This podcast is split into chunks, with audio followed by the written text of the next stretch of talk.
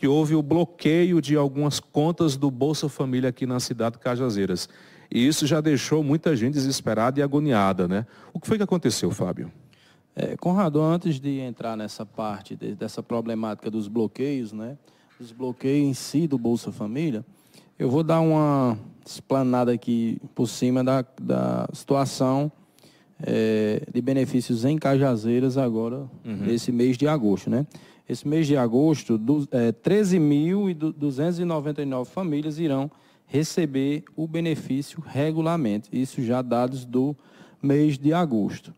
Agora, no, isso representa um investimento do governo federal no município, no município de 8 milhões 660 mil reais. Todo isso, mês cai Todo mês. Esse do mês de agosto, é, o repasse de investimento para o Bolsa Família é exatamente de 8 milhões 660 mil reais para o município de Cajazeiras. O valor médio por beneficiário é de 666 reais, esse é o valor médio, uhum. fora os beneficiários do, do Vale Gás, que atende 7.200 famílias, com repasse superior a 800 mil reais por mês para o Vale Gás.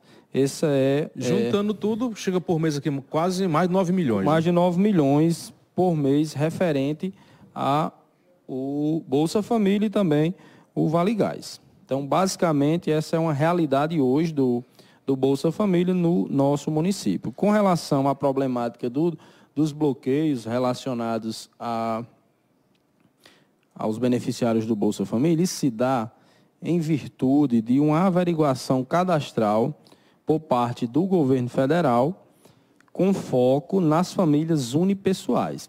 Quais são essas famílias unipessoais? Essas famílias unipessoais, que são foco dessa averiguação cadastral, são as famílias compostas por apenas um membro, famílias cujo é, só tem um membro, né? Então o governo federal está focando mais nessas famílias em virtude desse crescimento, né, desse crescimento muito grande que se teve do, ali do meio de 2021 até meados de 2022, tendo em vista que houve um crescimento de 278% nesse número de, de, de cadastro de famílias unipessoais. Então, o governo federal, ao assumir, entendeu que havia ali é, uma subdeclaração de informações e está fazendo essa averiguação.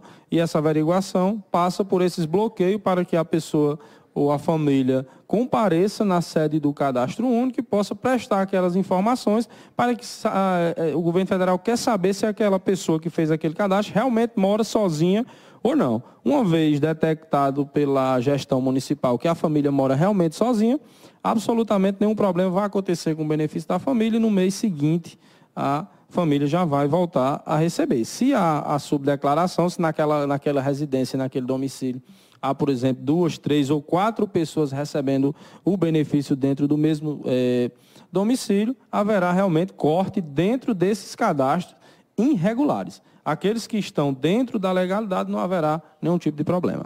Esses que, como você bem falou, que estão dentro da legalidade, mas foi bloqueado por uma questão de novas informações, ajuste de informações, ele quando receber no próximo mês, vem os dois meses juntos? As famílias que permanecerem no perfil não serão prejudicadas em absolutamente nada.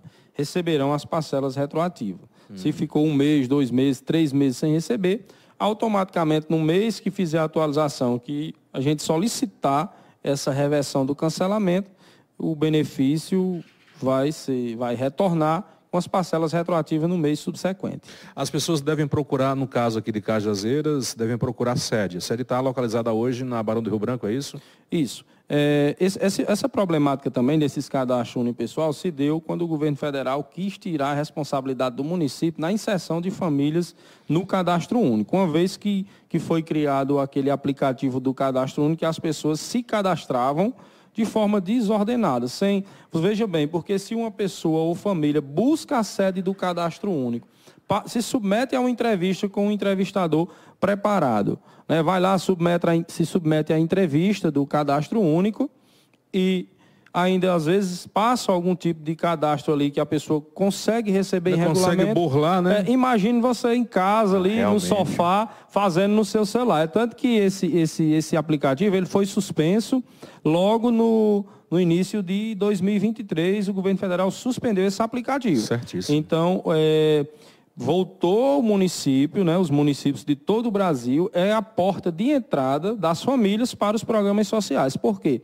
Porque na hora da entrevista, o entrevistador consegue identificar, o entrevistador preparado, como nós temos aqui em Cajazeiras, ele identifica se a família está subdeclarando renda ou não. E ali é capaz de identificar aquela irregularidade. Então, por isso que o governo federal devolve para os municípios isso, e essa averiguação está passando exatamente por, pelos municípios para que a gente possa reorganizar a base de dados do cadastro único e qualificar as informações. Então, no município de Cajazeiras hoje está sediado na rua Barão do Rio Branco, número 30, ali no centro de Cajazeiras, mesma rua do Engino Pires Ferreiras. Uhum. Lá no final, próximo à escadaria do Açude Grande, a gente atende de segunda a sexta, de 7 às 13 horas. Então, as pessoas, eu até adianto aqui para quem nos assiste, que todas as pessoas, que todos os cadastros unipessoais, é, sob determinação do governo federal, precisam comparecer